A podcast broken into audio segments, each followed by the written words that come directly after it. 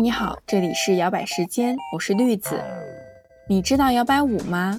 就是《爱乐之城》里主角们在山顶上跳的那种。它没有规范的动作，也用不着去循规蹈矩。当音乐响起来的时候呢，你只需要去伴随着音乐尽情摇摆、扭动身子，去享受那份简单的快乐与沉浸就好。摇摆时间就是这样一档生活闲聊类的播客。主播认为尽情摇摆才是正经事儿，希望在这儿能带给你片刻的摇摆体验。今天是摇摆时间的第一期节目，我请了我的好朋友蜡笔来聊一个我们两个人都很感兴趣的话题，就是成年人的爱好。那么先请蜡笔给大家打个招呼吧。Hello，大家好，我叫蜡笔，很高兴来到摇摆时间做第一次节目，谢谢大家。鼓掌。不咋。嗯，其实之所以选择这个话题，是因为，嗯，我和蜡笔都属于那种兴趣爱好比较广泛的人。然后呢，但是我属于那种，呃，很菜，但是爱玩。但是蜡笔老师就是那种所有的爱好、兴趣，只要接触到就立马能够做的特别好的类型，就是我特别羡慕的那种。所以没有啊。就是就是，我从小就是这么认为的。嗯，好的。嗯，然后我就想先聊一下我对于成年人爱好的一个看法吧。嗯，其实我第一次对爱好这个事情产生嗯不一样的看法，是因为当时看了一个纪录片叫《四个春天》，然后这个。片子蜡笔应该也有看过，嗯，然后对我当时特别震撼，就是呃那个纪录片，他导演的爸爸妈妈就是在呃年纪很大，他们应该五六十岁的时候吧，然后两个人都有特别丰富的爱好，比如说他爸爸呃会很多乐器，他的妈妈呢很喜欢在田埂间跳舞，然后即便是他们在面临一些嗯人生中比较大的变故的时候。嗯，就这些爱好都是一直保持的。就在那个时候，我就意识到，爱好它是很有力量的，就是它是一种很容易却很有效的治愈我们自己的方式。呃，可以帮人们去抵挡一些非常呃困难或者负面的事情的侵袭，或它也可以让日常生活变得更加多姿多彩一些。呃，所以说我们选择去讨论成年人的爱好，呃，我的想法是，我们小时候的爱好可能是爸爸妈妈希望我们所拥有的一些技能，但是，呃，成年后的爱好就是我们自己去选择的，所以这个爱好它可能就是更能表达、表现出我们自己的一些呃特点，或者是自己的想法。嗯，这大概就是我想做今天这个成年人的爱好这个主题的一个原因。呃，然后就想先问一下蜡笔，呃，你有哪些小时候的爱好是延续到现在的？嗯，就是我小的时候其实学过很多的兴趣班，是的，是的，嗯，对，因为我觉得我除了学习之外，其他都很感兴趣。这次 小。就是小的时候有学过跳舞，然后学过呃电子琴，然后学过画画之类的，嗯，然后但是就是当时我还很想学其他的乐器，但是实在是没有其他的精力和时间了。对，然后延续到现在的话，可能就是跳舞和弹琴吧。然后弹琴的话其实比较少，因为现在就基本上都在外面嘛，嗯，所以没有办法都就是随时都把琴带在身边。确实有这个限制，对的。然后呃，跳舞的话，因为我小的时候跳的是民族舞，嗯，然后就是因为我们是一起上高中吧，然后高中的时候，我不知道你记不记得，我们班有一个女生，然后她是自己在自己自学那种哦，她学那种对对对，jazz，哎，对对。然后当时我就觉得哇，这个这种舞好漂亮啊！但是当时。就是因为我我我小的时候学的是民族嘛，然后你如果说从这个舞种，然后一下子转到另外一个舞种的时候，就非常的滑稽。不知道大家有没有看到有一个女明星？我知道你在说什么，笑死！对对对，就是那种感觉。所以其实直到我上大学的时候，我都不敢去尝试。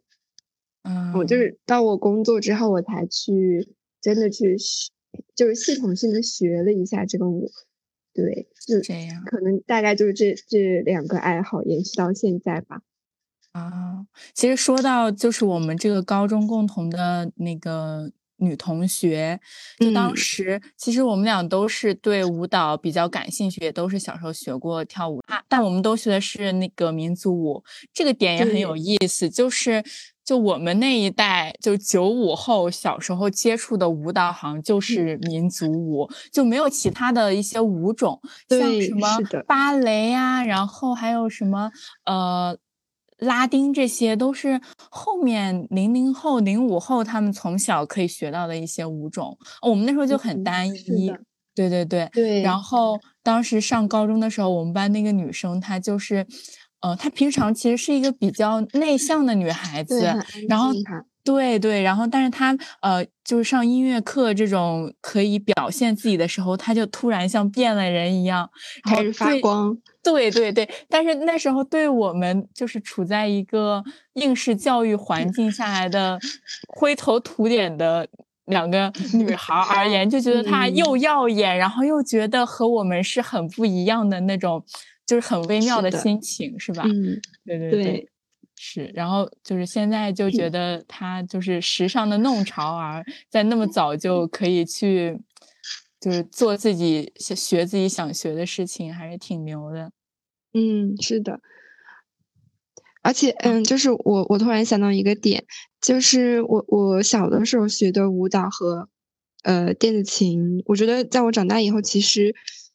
就是感觉，就是大多数的人他们可能无法欣赏。就比如说民族舞，感觉大家都不太不太，就觉得民族舞就没有什么特别新奇的地方。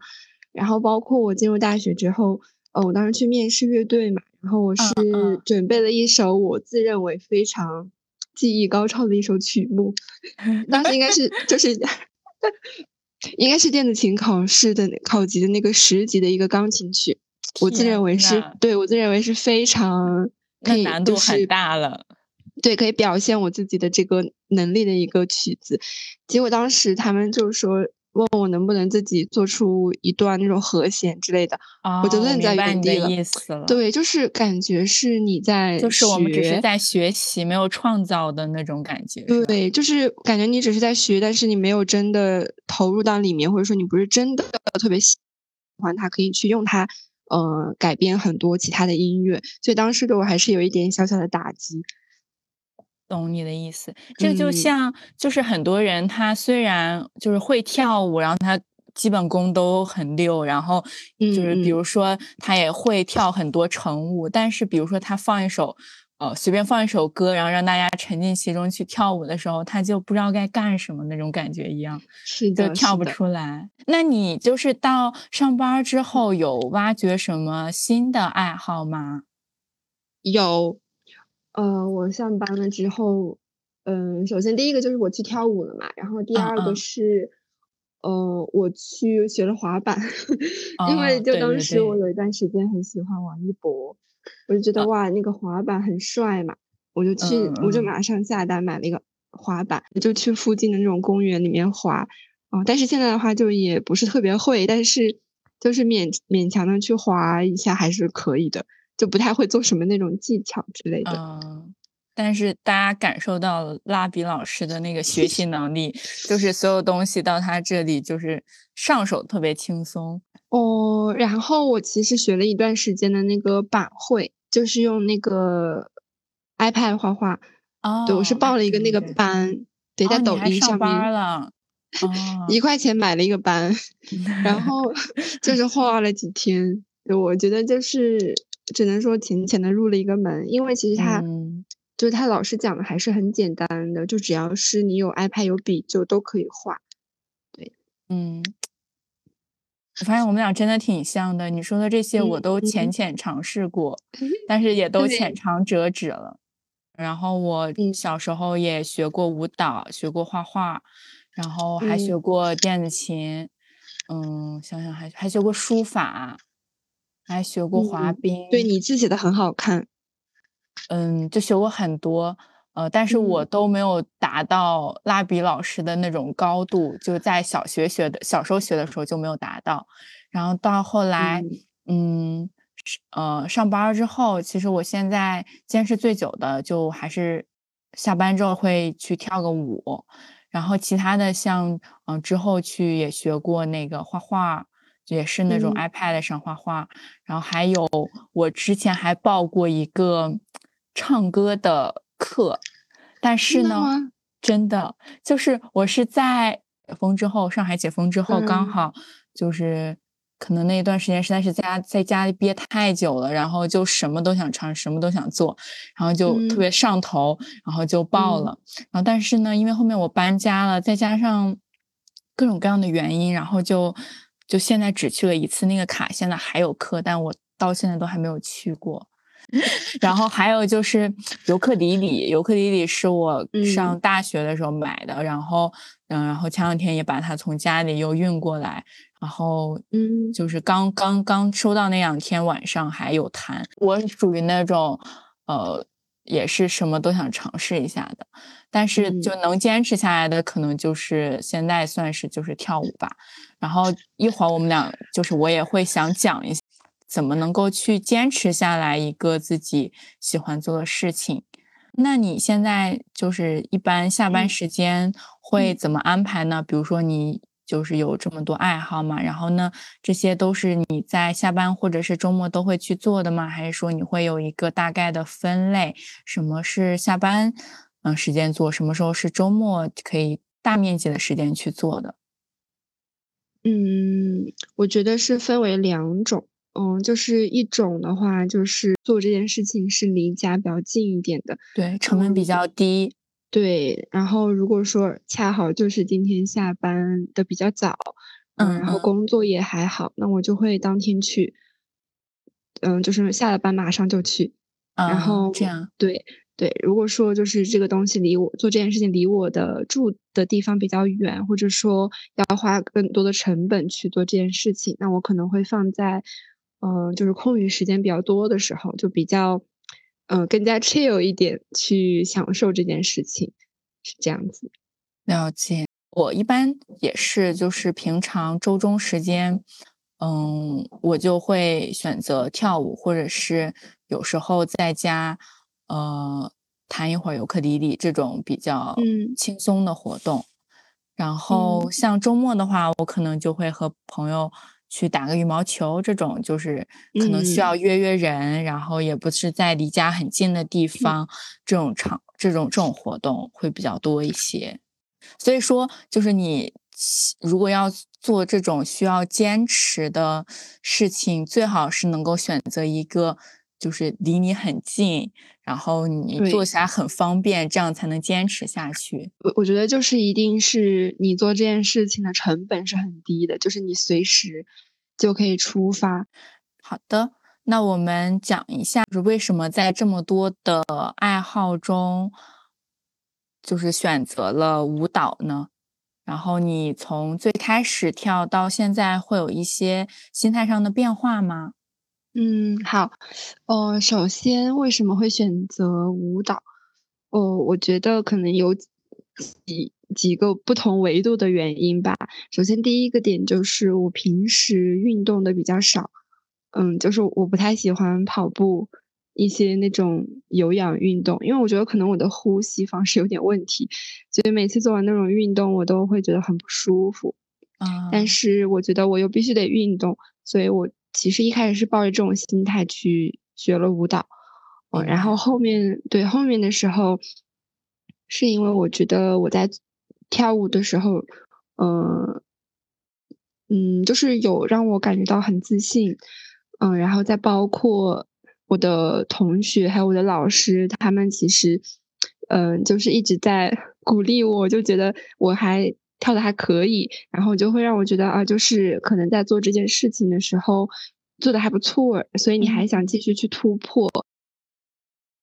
然后还有一个方面就是我在杭州，其实嗯，就是除了工作上的朋友，嗯，其他学校里面的朋友其实也还好，不是特别的多。所以其实，在跳舞的时候也是可以去拓拓展一下自己的朋友圈。对，所以像当时我在跳舞的时候，就认识了好多嗯朋友，我们会一起去约着去跳舞。对，就是对，是这样。就有的时候你可能一个人做某一件事情，可能需要呃自己给自己打气，然后做很多的心理建设。但是如果说当有一个人他愿意跟你一起去做这个的时候，就是嗯就不会想那么多，就可以直接一起去做。明白，明白。嗯，大概就是这几点。哎，那我很羡慕你，就是我，就是因为我觉得你算是一个稍微比我内向一点的人吧。虽然我们俩可能都还是比较 I 型，比较 I 型，但是，呃，就在跳舞这方面，我至今还没有达到一个就是这种社交的程度，就是还是每次就是自己去跳，然后跳完之后也不是很能和老师互动的那种。我觉得这个可能和就是每个舞房它的氛围也是有关系的，是的，有很大的关系，是吧？就可能，嗯，像我这个就是它那种连锁店，然后就是，嗯，比较有规模，一切都是很，嗯，系统化的，所以大家可能就不太会去很熟络去社交，嗯。嗯嗯，当然也跟我自己有些关系。其实我一开始也是，就是像你刚刚讲的这种状态，呃，因为跳舞的时候，其实老师有的时候会 Q 你上去，呃，比如说跟他一起拍视频，或者哦，那说明你已经跳的非常好了，老师 才会有老师邀请你。嗯，那有的时候你就会觉得很紧张，嗯，对，所以那个时候我其实也是这样子，就是很爱型人格，嗯，就是跳完舞。基本上都不跟任何人讲一句话就结束了就走了，嗯，对。然后后面的时候，就是可能大家都是同一个时间去，所以大家就会嗯比较熟悉。然后这个时候可能会有某一个比较活泼的一个人，他会先向你伸出橄榄枝，那这个时候就可以顺势加入他们的朋友圈。是的，了解。那我觉得这个也有。有一部分原因是因为就是你已经被呃他们看到了，这也是一个很重要的点。对，就让他们是有被你所吸引到，然后就呃想和你进一步的有一些交流啊，或者是能够呃跟你加个微信，看看你朋友圈什么的。嗯，是的，是的，是有这样的原因可能。然后其实我觉得我选舞蹈和你的原因也很像。就是，哎呀，我们俩实在是重合度太高，没有差异化了都，笑死。对，因为我也是不太喜欢，呃，跑步。我不喜欢跑步，是因为就是我耐力很差。蜡笔老师他就是跑步，其实也很厉害。我是短跑型选手，就各方面都很强。健身那些，嗯，自己也不是很，目前还没有 get 到那个快乐。当然，我后面也有可能会尝试嘛。人的不同阶段可能就是有不同的需求，对。然后也是觉得自己每天，嗯，下班就躺在床上，就必须需要有一个事情能让我活动起来。那如果你不去跳舞的话，然后我每天走的那个路途，下班的那个路，就觉得自己特别沉重啊，然后脑脑子也特别重，然后整个人觉得自己像一个肉坨一样。但是，对，就就就那种感觉，然后就有是的。懂你，对对对，然后但是就觉得就需要就有一个事情能能够焕发一下我的活力，唤醒你的灵魂，对，就是这样，然后就就觉得嗯可以去跳跳舞，然后刚好呃如果能保持一个比较健康的生活状态就挺好的，是的，嗯，而且就是可能自己真的从小还是很喜欢呃。伴随着音乐去跳舞这个事情的，就是也是有享受在。然后刚刚你也有提到，就我们俩都是就觉得，嗯，需要去呃做一点运动，让自己保持一个比较好的呃身材或者是状态。所以也想问问你，就是会从心里怎么看啊健身啊穿搭呀这些？你觉得它是呃取悦自己呢，还是说呃也有一些其他的因素？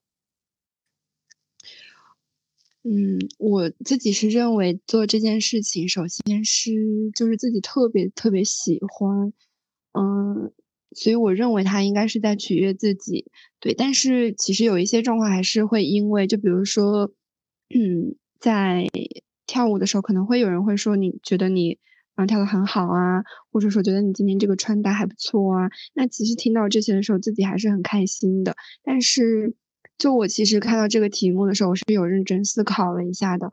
哦，我觉得就是在听到这些，你会觉得开心，甚至可能会下一次也去想，嗯，就是会得到别人的夸奖或者说鼓励的时候，我觉得其实这是一种非常正向的一种心态，而不是说，嗯，我是为了得到别人的夸，为了得到别人的夸奖我才去这样做的。其实我觉得它是一个。附加的一个项目，那其实就是归根结底还是因为自己喜欢，或者说自己真的特别想要去这样做，才才去选择了这个舞蹈，或者说选择这种穿搭，呃，甚至说去化妆。对，所以我其实他，我认为其实他就是在取悦自己的。然后就是看到这个题目，我突然想到，我之前有一次去面试的时候，嗯，我当时面试的那个岗位是一个美妆编导。然后是跟我一起面试的一个女生，她当时没有化妆，嗯，但是她整个人看起来非常的精神，就是衣服什么，都非常的整洁。然后当时那个面试官就问了她一个问题，就是问她为什么没有化妆。然后那个女生就很震惊，她说：“因为我最近皮肤有一点过敏，所以没有办法化妆。”然后当时那个面试官就认为她非常的不尊重这次面试。然后甚至认为，就是你是来面试美妆编导的，你怎么可以不化妆？我当时就非常的震惊。我第一次就是，呃，遇到这种会认为不化妆就是不尊重别人，或者说化妆就是为了取悦别人的这种场景，所以我当时这件事对我冲击非常的大。对，所以之之后的每一次，就是我跟我的一些朋友聊起这个话题，我都是非常斩钉截铁的说，就是做这些事情一定是自己喜欢，而不是说为了让别人怎么怎么怎么样。对，明白，我非常认同。嗯，但是就关于这个问题，其实我也一直困惑我很久，就是呃，现在大家都就是。女性在女性思想在觉醒嘛，都说啊做这些事情是为了呃取悦自己，让自己开心。然后我是不否认的，因为我觉得确实呃别人是没有办法改变呃或者是影响我是否去化妆穿搭，或者说是呃去呃保持一个好的身材的。但是我为什么会产生想要做这些的一个心态？我觉得。可能还是和这个整体的社会的结构是有关系的，对对对，是的，对，所以我好像没有办法很轻易的说出，啊，我想变美，只是完全为了呃取悦我自己。对我觉得这个肯定是有从小到大的一个规训和内化的过程的，是的，导致。导致现在，当我化了妆，然后穿了很好看的衣服，然后并且有一个比较好的身材的时候，让我觉得这是一种愉悦的心情。嗯，就是我觉得这个事情是比较难分得清的。嗯，但是最重要的就是你自己开心就好。如果有人啊，是他要求你做这件事情，但你当天，呃，你当时不想做，那你完全是可以拒绝他，就是。你没有理由要求我做这件事情，嗯，我觉得这也是就是第二性的很困难的一个地方。就除了美，就是女生在生活的各个方面都会受到这样的一些呃检视，然后也包括我们自己对自己的检视。其实我刚开始跳舞的时候，就是看到镜子里的自己，就是也会被诧异到，就是发现自己比自己想象中的怎么胖这么多。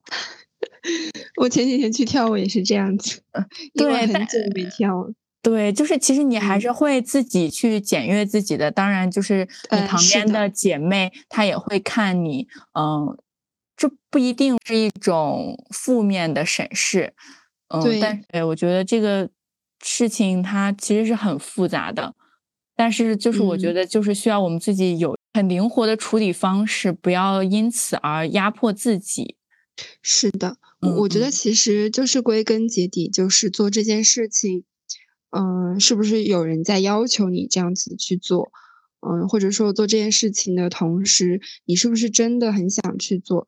呃，如果说你本身就是一个不喜欢化妆，然后不喜欢去运动，但是前提是要保持一个健康的呃一个身材，一个健康的身体哈。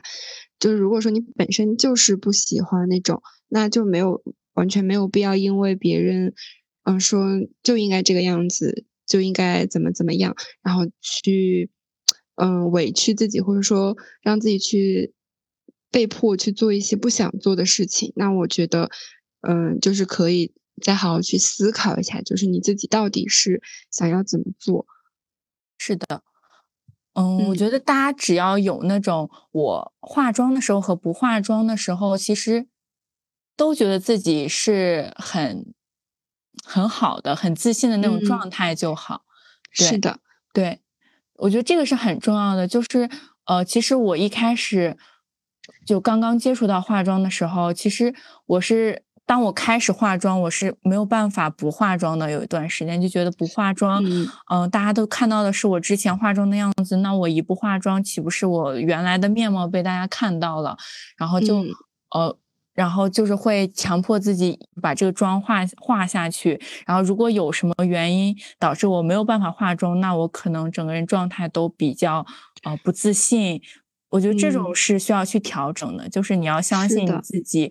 呃，受到大家的喜欢，肯定不只是因为呃你的这些完美的妆面，对对对，你的妆面、你的穿搭，肯定是有你自己个人人格魅力的部分。所以说，你有没有化妆，其实不是一个最重要的因素，在任何时候其实都可以自信起来。嗯，而且我觉得，其实这个东西就是跟自己的内核。是不是足够稳定和强大也是有很大关系，嗯，就是我觉得可能就是以前在大学的时候，就我就是很在意，比如说有一个聚会，我就是很在意，就是在这个聚会里面大家的穿着打扮怎么样，然后就害怕自己，嗯，是不是有点无法融入大家。的那种时尚圈，就会这样子，就是也可能是所谓的潮人潮人恐惧症，我也有潮人恐惧症，是的，是的。然后就是那个时候特别特别在意，但是就是现在的话，我经常就是穿着睡衣睡裤出门去吃饭去买东西，就我觉得，就是好像我不太在意这些外外部的东西，但是不代表我不喜欢漂亮的衣服哈。就是衣服啊、化妆啊这些东西，就只是人的一个附加的一个东西。就是说，你有可能会更好看，然后可能会让你整个人看起来今天非常的精致。那你没有的话，就是一个人，就是跟大家都一样，在那种大街小巷里面，就没有人会在意你。所以我觉得，其实还是首先要自己去认为，就这个东西，它其实没有那么重要，或者说没有那么多人会在意你，就是把自己。当做一一粒尘埃丢入到，就是这个世间，就真的没有人会看你，会在意你，所以有时候不要把自己想那么重要就可以了。是的，不要被不要觉得他人在检时时在检阅审视你。对对对，是的。对对。好的，我觉得我们已经把自己想到的想法都说出来了。是的，嗯嗯，非常精彩的一段探讨，鼓掌，鼓掌。好的，然后那我们接下来就简单讲一下我们现在一个跳舞的情况吧。好的，说说。嗯，我是应该是在二一年的时候，某一个冬天，我去报，我去上了第一节体验课。体验课就是那种几块钱嘛，九块九、四块九可以上一次。当时我是第一次去跳了，非常的搞笑。我 那个视频我现在都还留着，就是像那种跳蒙古族。蒙蒙古的，对，然后但是当时第一节课的那个老师，就是后面我特别喜欢的一个老师，嗯，就是他第一节课，就虽然我调成那个样子，但是他一直在鼓励我，他还问我是不是有基础，我估计他是看出了我是他肯定觉得你，嗯，然后反正第一次去跳的时候就很害怕，然后我记得我第二次又去了一次，是另外一个老师。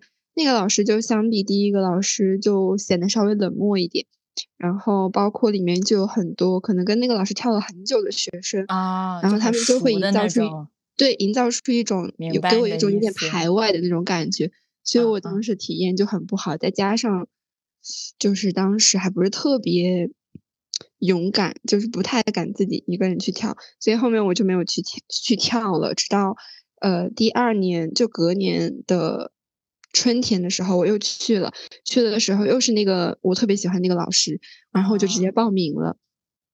对，因为离家也比较近，然后时间也还可以，我就报名了，然后在那里跳了很久，就是走到那个消多久啊？在那里有跳了两嗯两年不到吧，就将近两年。哦，啊，那还挺久的。你是续了卡的那种是吗？对，我其实一直报的是月卡，因为我觉得月卡比较划算一点。好的，了解。你一般一周可以跳几次啊？每天都去，因为我当时不是，我当时不是辞职了嘛，啊，然后我当时处于一个非常迷茫的阶段，所以我我每天都去。就是我们那个课程的话是早上的话，它其实是那个课是，嗯，主要是。针对于那些宝妈群体，啊，就讲舞蹈非常的简单，但是我觉得那种简单的舞蹈的话，就可以练一下基本功嘛。所以我早上十点钟我就去跳，然后中午一点多也有，然后下午四点多。你从早跳到晚？对，我有一天就是从从早跳到晚，因为我报的是体力也太好了吧！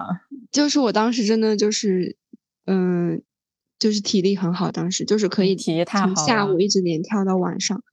所以那个时候，我觉得我的身体就很健康，非常的对，很轻盈。然后是的，嗯，而且我们当时有一个老师很凶，他就会要求我们每节课都要做十分钟体能。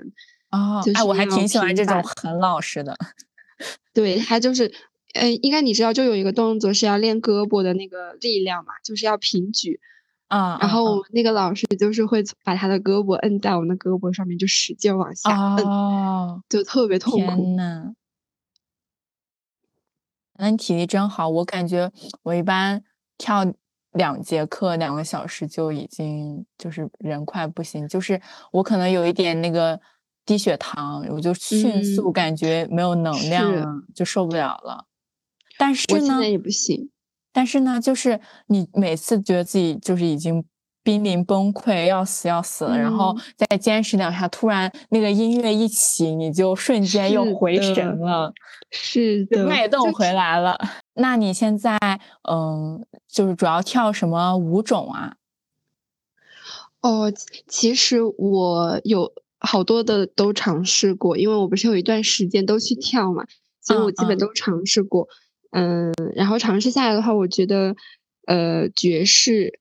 还有 K-pop，然后还有呃，那个叫什么 Jazz Funk，就是还有一个是编舞，就这几种是比较适合我的。对，然后还尝试过尔本，就是不太适合，有一种跳蒙古舞的感觉。然后像 Hip-hop 那些就更不适合了，因为我觉得我的框架比较小，跳起来又很奇怪。啊，这样我还以为你很适合跳那种很帅气的呢。嗯，那种很帅气的，就是我朋友圈发的那种，它是属于 Jazz Funk，就是比较 Power 一点那种的爵士。对，哦，这样，嗯，对你呢？你呢？我是因为我没有跳很久嘛，我是我这个卡是去年嗯双十一的时候才办的，然后那时候才开始跳，然后就是现在跳到现在，我基本上可以呃一周跳个两次吧。然后周中可大概一周跳一两次，这还是在跳那个爵士多一点，然后就练基本功。对，因为我觉得爵士蛮适合你的啊，这样吗？对，是的。我目前因为我没有跳很多其他的，然后我就主要还是在跳爵士。像这种舞房爵士的课是最多的，而且都是星级比较低，其他的都感觉都要需要在爵士的基础上再去学习，所以就也没有什么别的选择。嗯，大学的时候我。报过的一个体育课是跳那个拉丁，它叫体育舞蹈，但是其实老师教的是拉丁，所以我在那段时间就是学过一段时间的拉丁。因为有很多同学他可能没有舞蹈基础，然后像我们当时就是在其实教拉丁很基础的那种扭胯呀那些东西，但大家其实连胯在哪儿都不知道，然后老师就要从嗯你如何知道你怎么用你的胯的力量这些东西开始教起，是的。对，其实我觉得你这个只要入门了，其实你到后面学其他的什么爵士啊那些，这些都是用得上的。所以我还挺感谢当时就是学了那个那段拉丁的。是的，你说的体育舞蹈，我当时大学的时候也学了这门课。哎，你们体育舞蹈是教什么呀？就是嗯，我觉得我们那个更偏国标一点吧。国标是拉丁吗？不不一样吧？应该，我们那个就是偏国标一点点。那感觉有点像哎，我还以为就我印象中的体育舞蹈就是那种像跳啦啦操一样，或者是那种减肥操一样那种感觉。不是不是，嗯，就是应该就是一个类型的，就是偏那种拉丁，然后是需要两个人对吧？有要有舞伴的。对对对对对，嗯，是一样的。这样对，然后刚刚我我就是听你讲，就比如说在学拉丁的时候，老师会教你，嗯，怎么样去用某个身体部位的力量嘛。那其实我我在去学舞蹈的时候也是有感受到这一点，嗯，因为老我在学的时候，老师经常会说一句话，就是说要去全面的开发你的身体，就是可能你是你每个人都有，就是就是知道怎么样去动胳膊，但是你应该去。就非常详细的去了解你的胳膊它的这个肌肉的状态是什么样的，然后该在怎么样的情况下去用多少分的力气去动它是最好看的。所以当时我觉得很震惊，因为当时我去听过一堂那个 popping，应该是 popping 吧，就是他们会有很多的那种肌肉震动，就非常非常的震惊，因为我觉得他们就是完全把自己的身体开发到了极限的那种，对。就是看那个叫什么中国有街舞嘛？那节目叫什么？呃，这就是街舞吗？哦，这就是街舞。对，节目就觉得天呐，人家的身体和我的身体怎么就差别能这么大？对，是的，太牛了，真的。我觉得你刚说的这个就很专业了，就是什么用几分力呀什么的，这些都是我到现在还没有 get 到的一些东西。就因为是那种跳的比较。嗯，就是还没有跳很久，就是慢慢的到后面你自己就会感受到。就我现在，我属于那种记动作其实记很快，就是老师跳完一遍，我可能大概就能跟着跳。但是我现在感觉自己跳出来的感觉就是，嗯，没有力气的那种感觉。嗯，我之前有一段时间是这样子的，就我自己觉得我已经使出了吃奶的劲儿。但是看回看视频的时候，就发现跟别人的对比很大啊！对，就感觉自己两个胳膊就是在像那个那种气球人一样那种感觉。嗯，就是这个的话，其实还是需要一些练习的。就比如说，嗯，胳膊的练习。我我之前就是在 B 站上面就是看过很多那种，嗯，类似于，呃，比如说身体某一个部位的力量练习，就是一首歌你就只练那一个动作，就一直。对，就是去练那一个基本功，就这样子会让你的基本功，嗯，更加的扎实。对我，我其实也是在练习中，但是我们后面可以多交流一下。好呀，好呀，没想到在这里就上了一小节课，笑死了。那你在跳舞的时候？就是你跳舞的时候的那个状态大概是什么样的？我觉得应该我们能坚持下来都是很享受那个跳舞的感觉的。嗯，我我你问我这个问题的时候，我突然就是想到了之前我在大学的时候学了一门课，叫做好像是什么古琴鉴赏还是之类的。然后老师当时在给我们讲就是艺术的表达，然后他在讲这个时候就是说，嗯，当我们感受到某一种。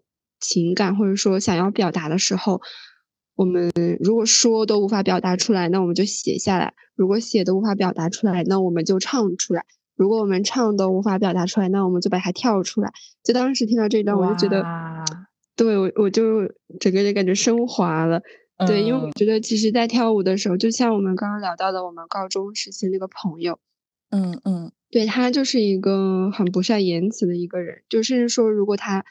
我们放在平时的时候就觉得，就是就是完全是一个不起眼的一个女生，但是一旦有这种机会的时候，她就会牢牢抓住，就是让大家都看到她。那我觉得，就是可能我在跳舞的时候也是这样的一个状态吧，就是，嗯，我觉得就是很享受音乐，对，就听起来觉得有一点有一点那种肉麻，但是确实是这样子，就是包括你刚刚也讲了嘛，就是有的时候跳舞真的跳的精疲力竭，但是当老师说再来一遍，然后你可能前一秒还蹲着，就是实在是站不起来了，然后但是当那个音乐一起来，马上就要进入那个拍子的时候，你就又开始就是回到最初的那个状态了，所以我觉得可能这种这种。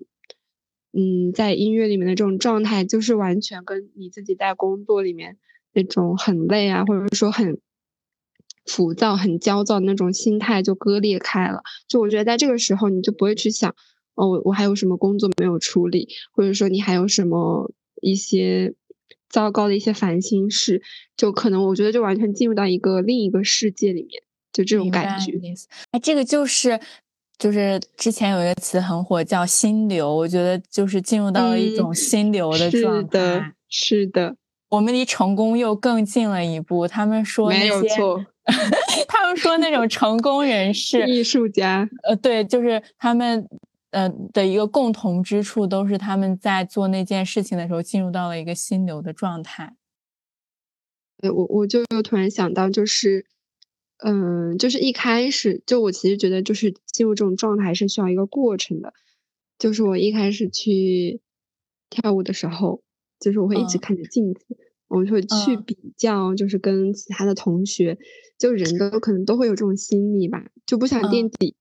嗯，就是你你会看，哎，就是他，嗯，好像做的比我好一点，那我就会很紧张。但是当你就是跳舞跳到一个阶段的时候，你就完全不会去在意这些了，甚至我都不会去看镜子里面的别人，就是只看我自己和老师。对，然后我其实就不知道是不是因为我是处女座的原因，就我对于做一些我自己特别喜欢的事情，我就会有一种极致的那种疯狂，就是我希望我可以做到特别特别好。所以我当时跳舞的时候，我会把我自己的视频跟老师的视频剪到一起，然后我会去对比，就每一帧一秒一秒去拉，就是看我跟他的节奏是不是一样的。呃，这就是处女座。嗯，对，我觉得应该是星座的，原因。像我很佛系，就不会这么就是这么努力。你先讲你的好了。就是我当时就会这样子，嗯，就是去对比，然后甚至我还会把我的视频发给老师。就是我就问他老师，就对我就会问他，我就是在哪个方面还需要自己去练习一下。对，当时我这就是热爱呀。到，嗯，是这样子。我觉得要是有这份能量用在工作中，可能已经是个小富婆了。没错，在学习中早都已经 上北大了哈。好呀，嗯，其实我觉得。我在跳舞的时候，首先最明显的一个感受就是，刚刚我提到的，感觉自己的身体特别的轻盈和灵活，嗯，和平常那种，呃，上班回来的路上，那个上台阶的时候就要喘息笨重的脚步，对，那种笨重喘息的自己是完全不一样的。然后，因为你跳舞的时候，你需要调动自己全身所有的器官。然后你的注意力也要非常集中，因为你要呃记下那些动作，然后你的甚至到你的每一块肉都是非常集中的，然后你需要去把控这一切，对，然后当你把控住这些，然后你还通过一遍遍的练习，发现你做这个动作做的越来越有感觉、有味道的时候，就是你就发现量变真的引起质变，就是变。对对，这种这种规律，你在这件事情上，它就非常直观的展现出来，然后你感受到的那种呃成就感和快乐的感觉，在其他的事情上是对我而言是很难获得的。然后同时在这个过程中，你还可以呃享受音乐，然后把你当时呃对这个舞这个音乐的感受，用你的肢体表达出来，就是的。非常放松、非常享受的一个状态，然后你也不会在意周围的人。像这个这一点，可能就是咱们俩不太一样的地方。我就是跳舞的时候，我虽然知道自己跳的不是很好，但是呃，我我不太会在意别人跳的怎么样，我可能就是专注于看我自己跳的怎么样。我是这样的一个类型。然后是的，还有就是，嗯。也是刚刚讲到的，我觉得跳舞的时候，因为你很难有这样的时间长时间的去面对一个镜子，然后去看自己。你可能一开始就像我说的，会发现天呐，我怎么跟我想象中长得不一样？天呐，我以为我做出来这个动作那么会很优美，会很性感，但是但是怎么 它就很轻飘飘做出来也很奇怪？然后你就一开始会对自己有一些就就是看认识到了真实的自己的那种嗯不适应的感觉，但是后面你就又会很释然了，然后你会就。看着镜子去调整自己的状态，让自己呃，在让镜子中的自己去释放出那种嗯自信呀、舒展啊、张扬的那种感觉。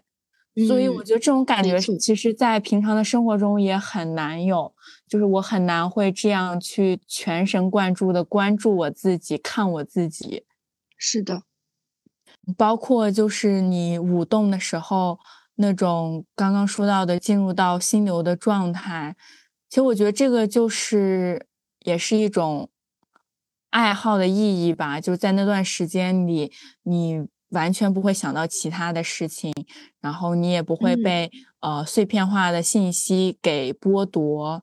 嗯，其实这种时候我就会想，我那些喜欢撸铁呀，然后喜欢瑜伽呀，然后喜欢跑步的朋友们，其实大家都一样，一样，大家对对对，大家只是在从事不同的事情，但是大家都是呃在各自的领域里享受那种嗯，其实别人可能不太能 get 到，但是自己却无比享受的那种快乐。是的，对，是这样子。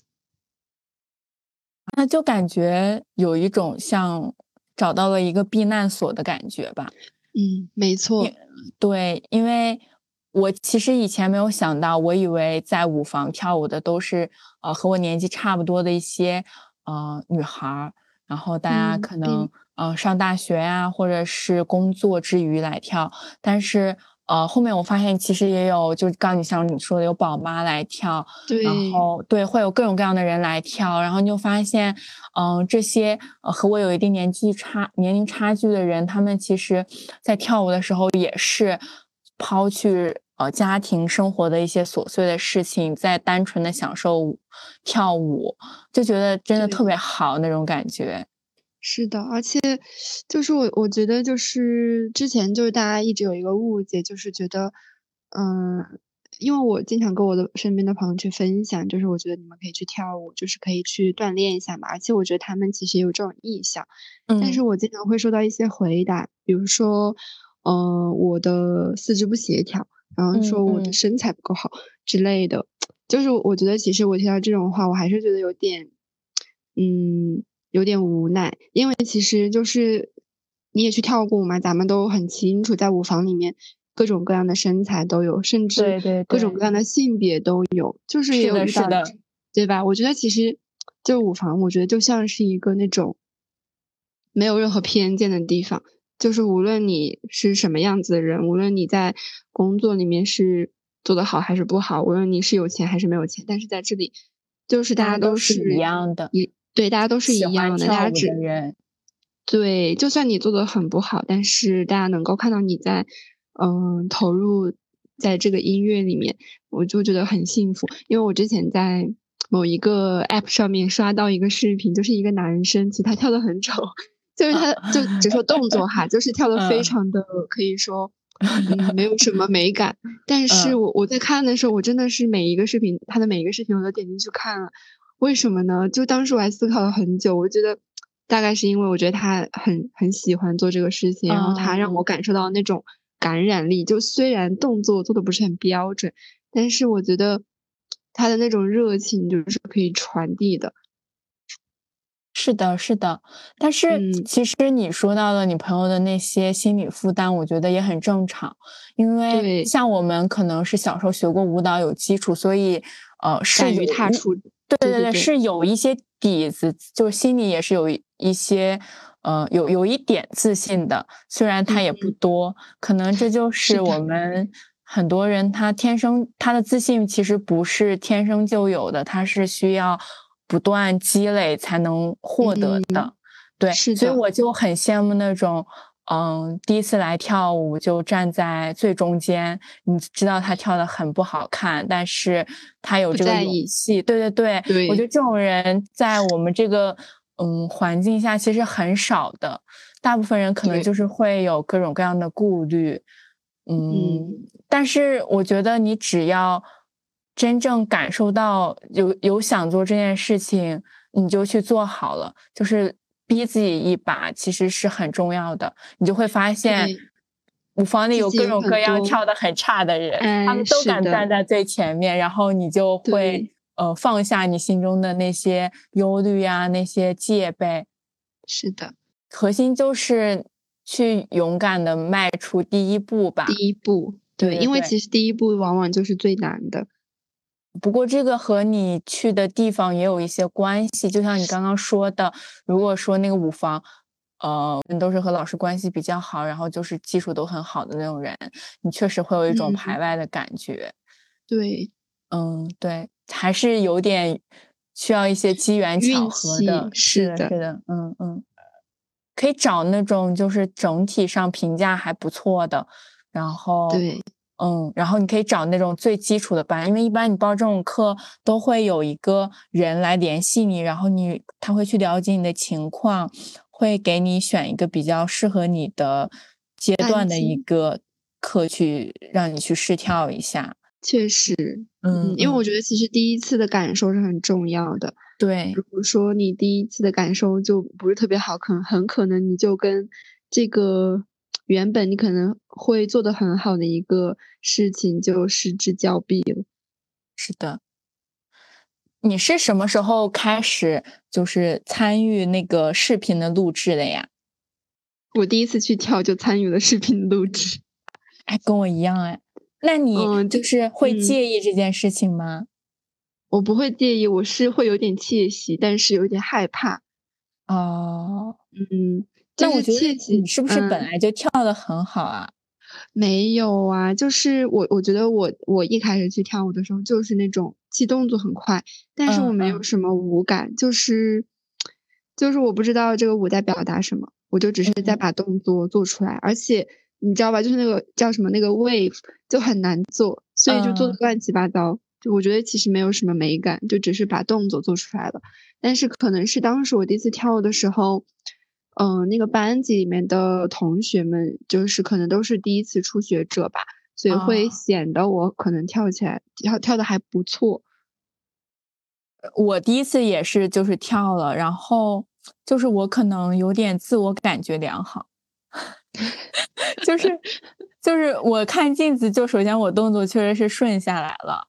就是因为你也没有办法时刻盯着镜子里的自己，然后你就觉得自己跳的还可以，然后后面看视频就发现自己全是感情，没有技巧，笑死，完全相反，嗯，就是笑死我，就是完全就是自己沉浸其中了，但是就自己跳了一个稀烂，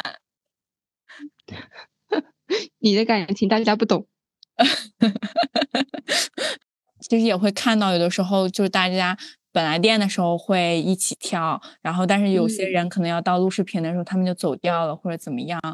当然，我觉得这也没什么问题，就是你自己呃可能会有自己的考虑，你可能不希望出现在别人分享的视频里，或者你觉得自己还不够完善。嗯，但是如果你不介意这些的话，我觉得还是嗯建议大大家去勇敢的踏出那一步。你说你都好不容易来跳了，对吧？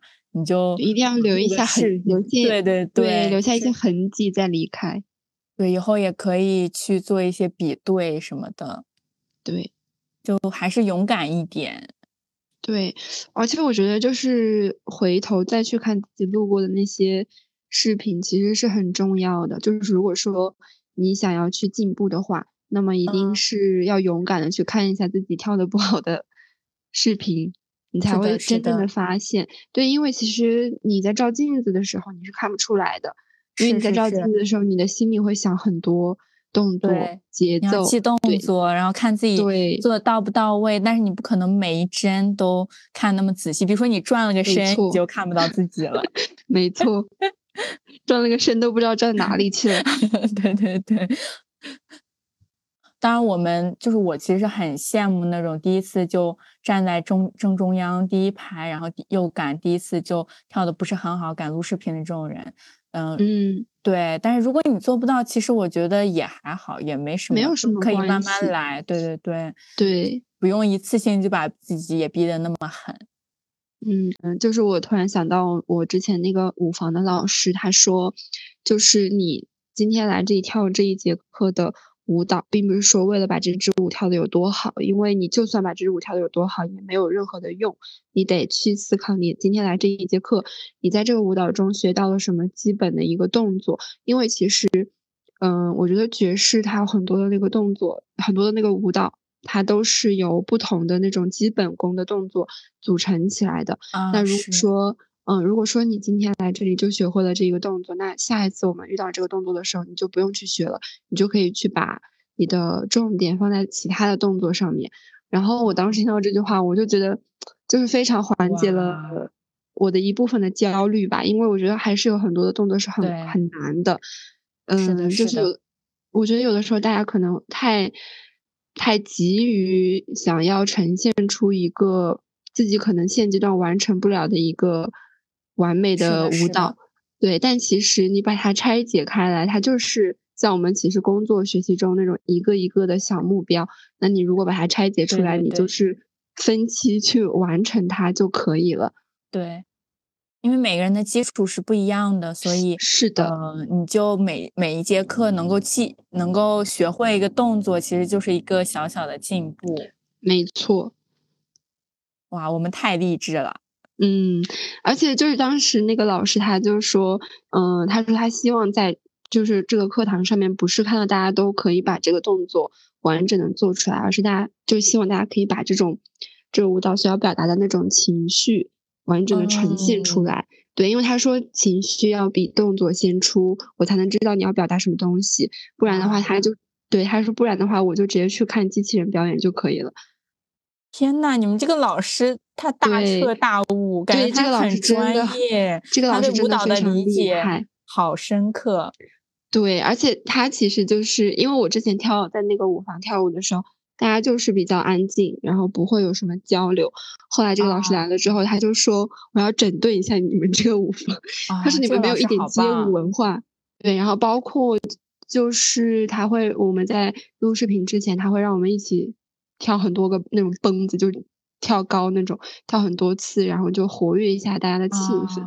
对，就是感觉很快乐那种感觉。明白，明白，这就是跳舞的精髓吧。对，就我觉得他，嗯，就我觉得他是完全就是带给了大家那种，嗯，大家一开始来到这里跳舞想要获得的一些东西。刚刚就是我们俩也有表达出，我们俩就是因为性格原因，对于舞蹈这件事情的一个，嗯，态度其实是不是特别一样的，对吧？就是你是呃比较强迫症，就觉得自己一定要呃跳的特别好，然后平常也会去。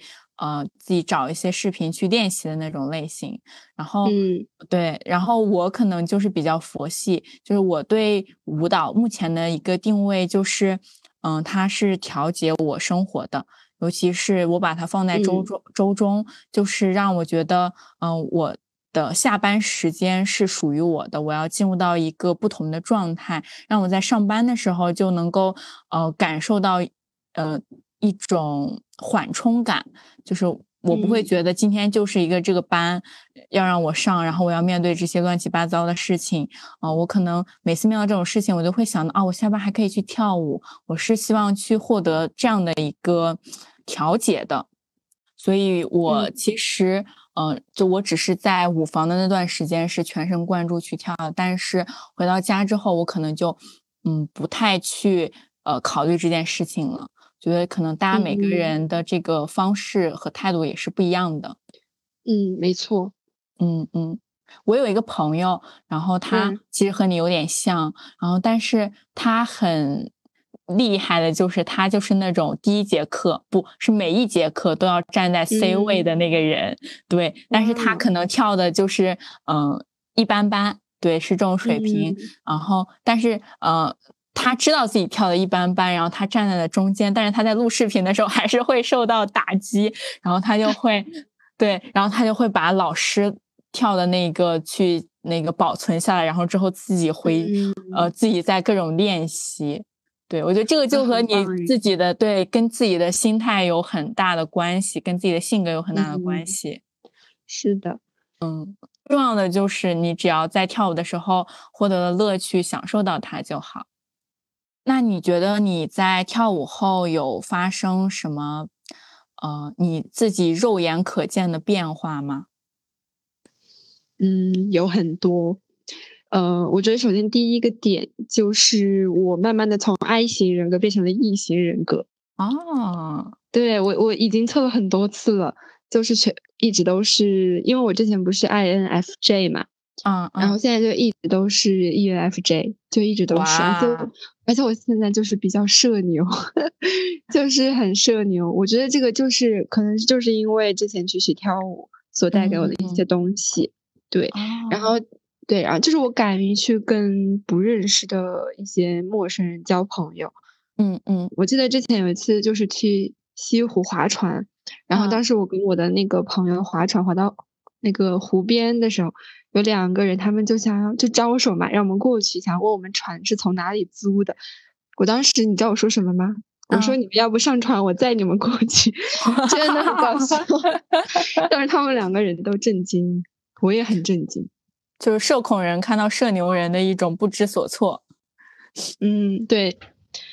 然后这我觉得。对，我觉得很好，嗯嗯。然后这是第一个，然后第二个点的话，就是在嗯穿衣，然后包括一些呃，就是对于自己外貌的一些打扮，就是不太会特别在意别人的一些审视。明白明白。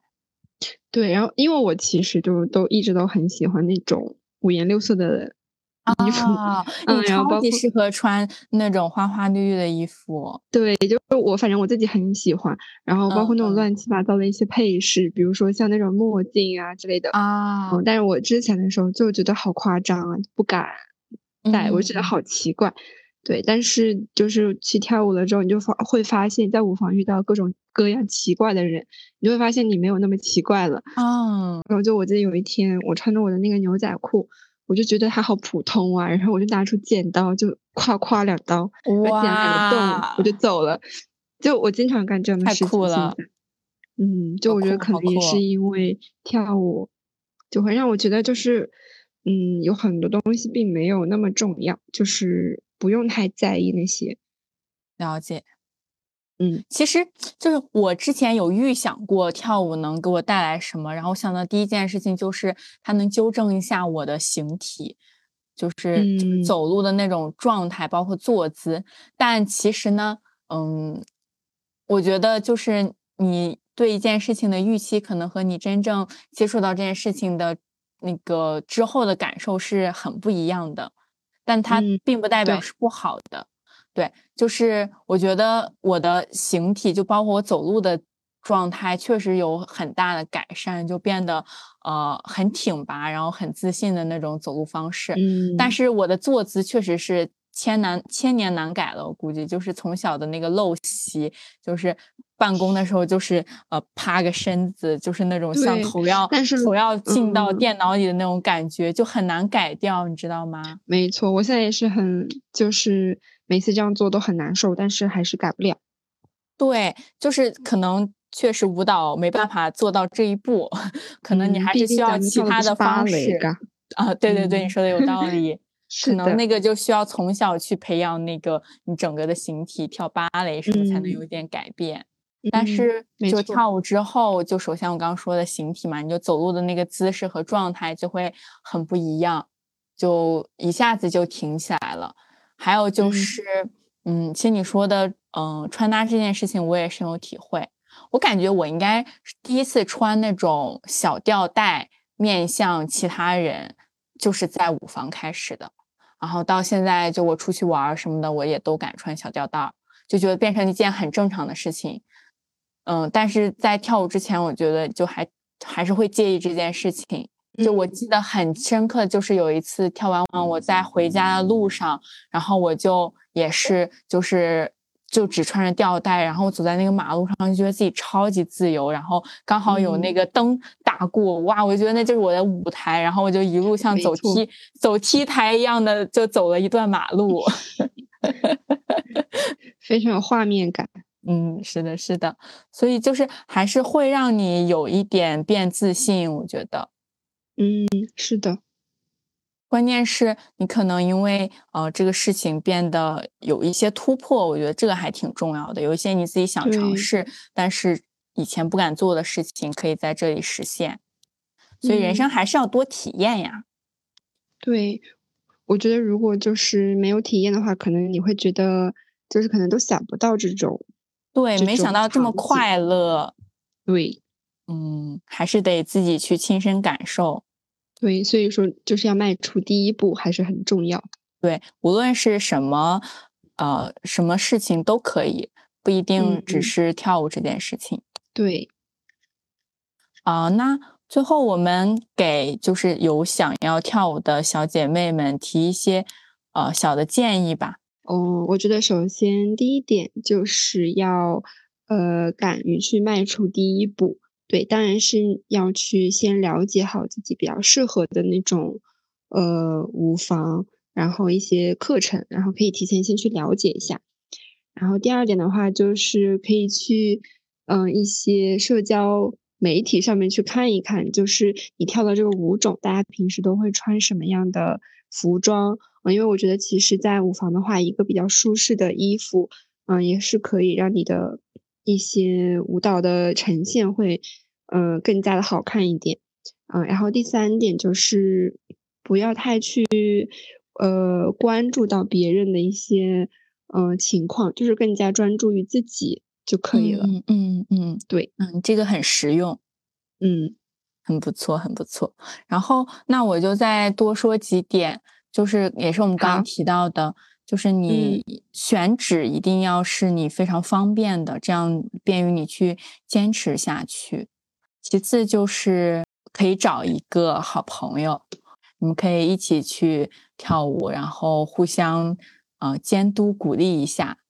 其实我觉得舞蹈也是一个社交，就跳舞也是一个社交场。我生活中会跳舞的人就还是有点少。就导致，比如说有的时候一起出去玩啊什么的，然后没有办法通过舞蹈这种方式来表达自己的开心和快乐。哦，就比如说啊，对吧？就是嗯，可能就比如说有的时候，像我们那次去野餐，那个时候我们俩其实都不会跳舞，但我们俩就能够舞动起来，就那种快乐的感 觉。所以说，如果你能找到一个什么舞搭子，然后你可以平常在其他的时候大家约在一起干嘛，然后还可以录个小视频，就感觉就很快乐。嗯，对，而且现在不是有那种 K-pop 那种嗯随机舞蹈是吧？哎，对对对对对对对。我之前在杭州的时候，就是有一个火锅店叫怂，我不知道上海有没有，上海应该也有，就类似的是有的。嗯，对他们家就是会每天。大概是七点，晚上七点钟的时候，就会所有的店员一起跳舞，对，然后你可以加入到里面去。对，这种真的很好。我在网上也看了很多，但是这个确实对你本身的要求有点高，因为你可能需要会就是能串下来一整个舞蹈，对，而且你可能要会很多舞蹈，就是因为是随机舞蹈嘛。嗯，是的，嗯，对，这个要求就有点高。没错，嗯。呃，然后因为刚刚我们俩也有聊到，就很多其实自己有很多兴趣吧，但是能嗯坚持下来的就是还是比较少的。然后嗯，这个其实是我自己一直以来的一个困惑，直到我听了一个呃，就是一个播客叫《得意忘形》里头，然后那个张小雨他就有讲到，呃，你可以判断你能够呃你是否热爱这件事情的一些。呃，小 tips，然后我觉得在爱好这个方面其实也是非常适用的，就是你如何去判断，嗯，这个是不是你喜欢的，以及你可以坚持下来的一个事情。然后他说的第一点就是，呃，如果说，呃，如果此刻你把做这件事情的附带的结果都全部给你，你是不是还愿意做这件事情？这是第一个判断标准。我觉得很有道理。就是说，如果你已经获得了它的结果，你还愿意去呃付出你的努力去做这个过程吗？这个其实是很重要的。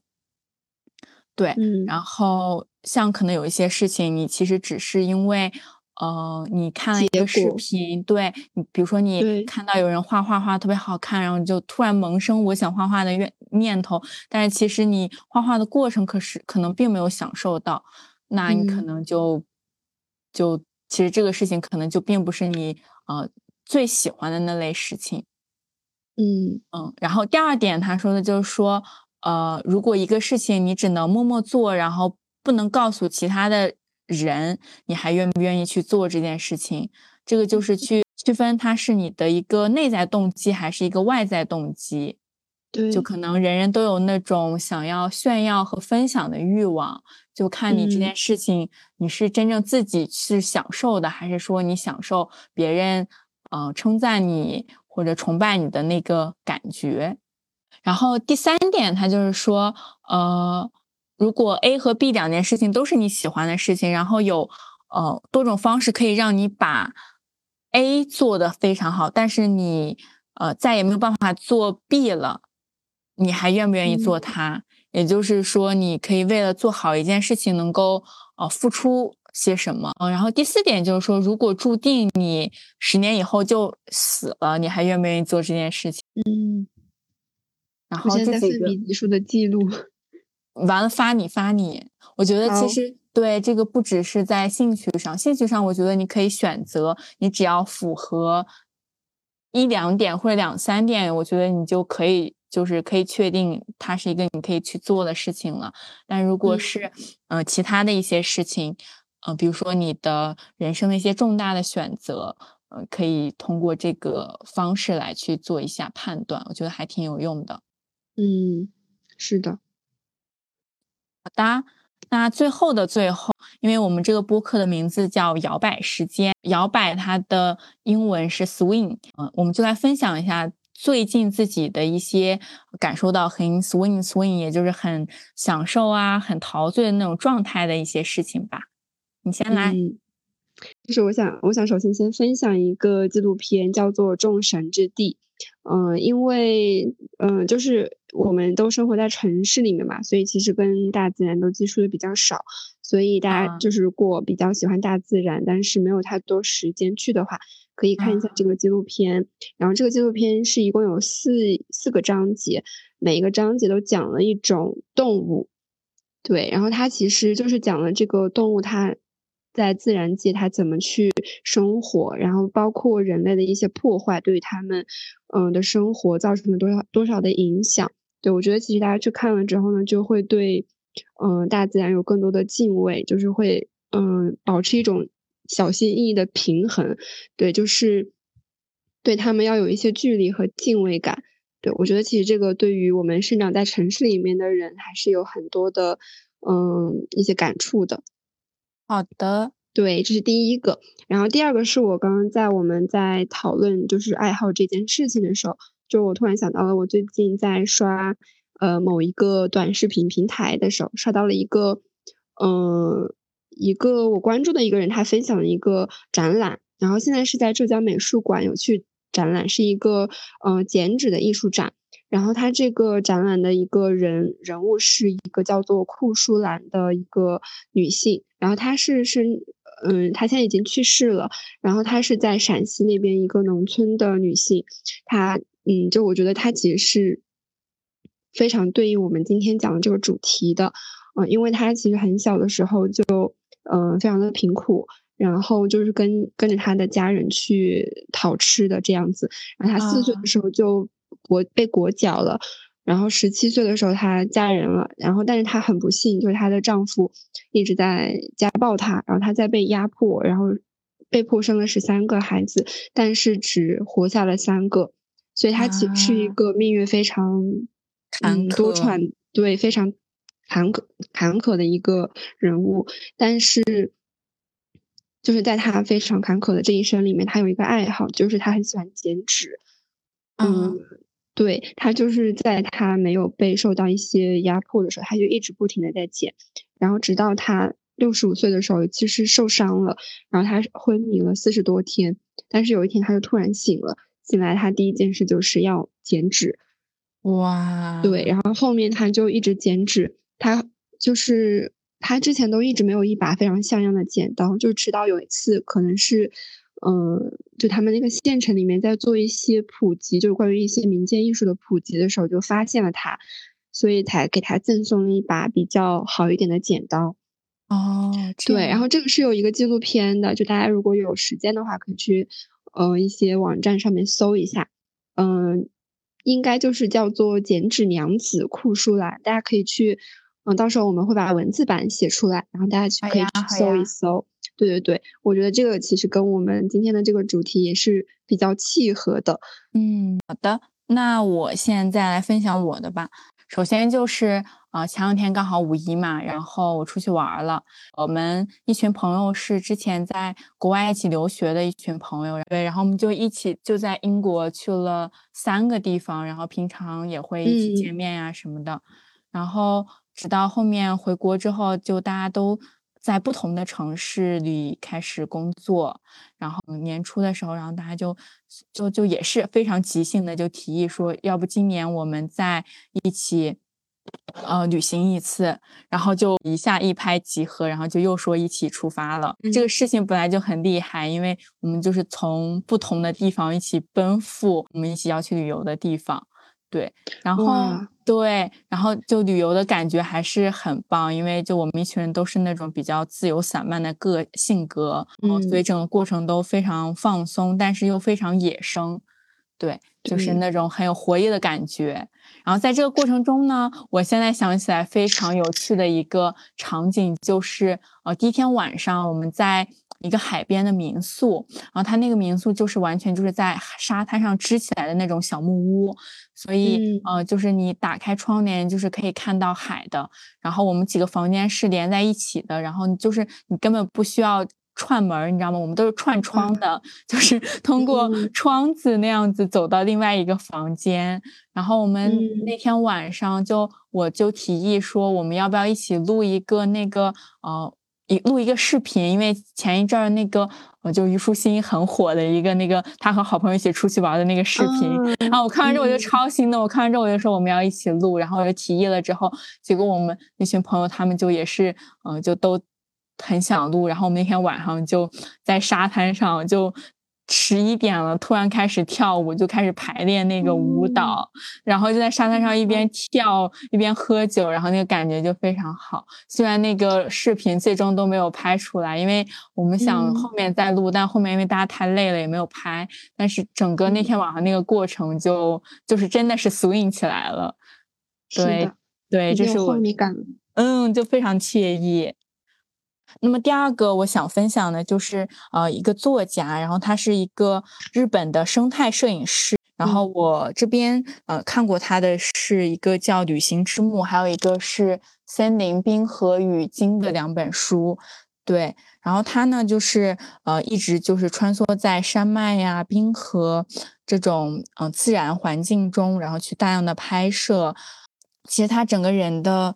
呃，人生也非常的波澜壮阔。他一直就基本上一直就是投身投身于这种呃野生动物呀，然后环境的拍摄和写作中。然后他在九六年的时候，他随着那个日本电视台去勘察一个呃棕熊，然后遭遇到棕熊的袭击，就不幸罹难了。嗯，对，就一生都在和自然相处。直到就是他离开的那一瞬间，嗯嗯，然后他的文字就是那种非常洗涤人的心灵的那种，尤其给我们这种都市的打工人一种心灵上的慰藉。然后我这两天因为旅行回来嘛，就还是有一点呃上头，然后就在重温他的那个书，然后有两段话，我觉得还挺有意思的，想读一下。好，就是说呃。有一段是人的心境也真是够滑稽的了，因为他会无可救药的被鸡毛蒜皮的日常生活所左右，但也能在风的感触与初夏气息的撩拨下心花怒放。人心是那么深奥，却也浅薄的不可思议。人之所以能活下去，也一定有这份浅薄的功劳吧。还有一个，我觉得也讲的非常的贴切，是这样说的：我认为每个人都拥有两种不可取代的大自然，一种是日常生活中与我们共生共存的自然风景，可能是平凡无奇的小河、一小片森林，也可能是随着风随着微风摇摆生长在路边的小草；另一种则是我们从未造访过、位于遥远国度的自然环境。我们知道它就在那里，它的存在给了我们很大的想象空间。虽然看似与我们无关，但位于遥远国度的自然环境依旧对我们相当重要。嗯，怎么样？这段是不是很很棒？马上就想去看一下这个书，快去看，快去看！啊，那这就是今天的分享。那最后，因为我们今天一直在讲爱好嘛，就希望大家在繁琐的日常生活中都能找到自己的那颗糖果。它可以是任何形式，呃，可以是爱好，也可以是一处空间，呃，一个物品，比如说你的玩具、音乐、电影，嗯，也可以是朋友们一起喝的一顿酒，一起压过的马路，也可以是和爱人的一个拥抱。嗯，以上就是本期节目的全部内容啦，很感谢听到这里的你，我们下期再见吧。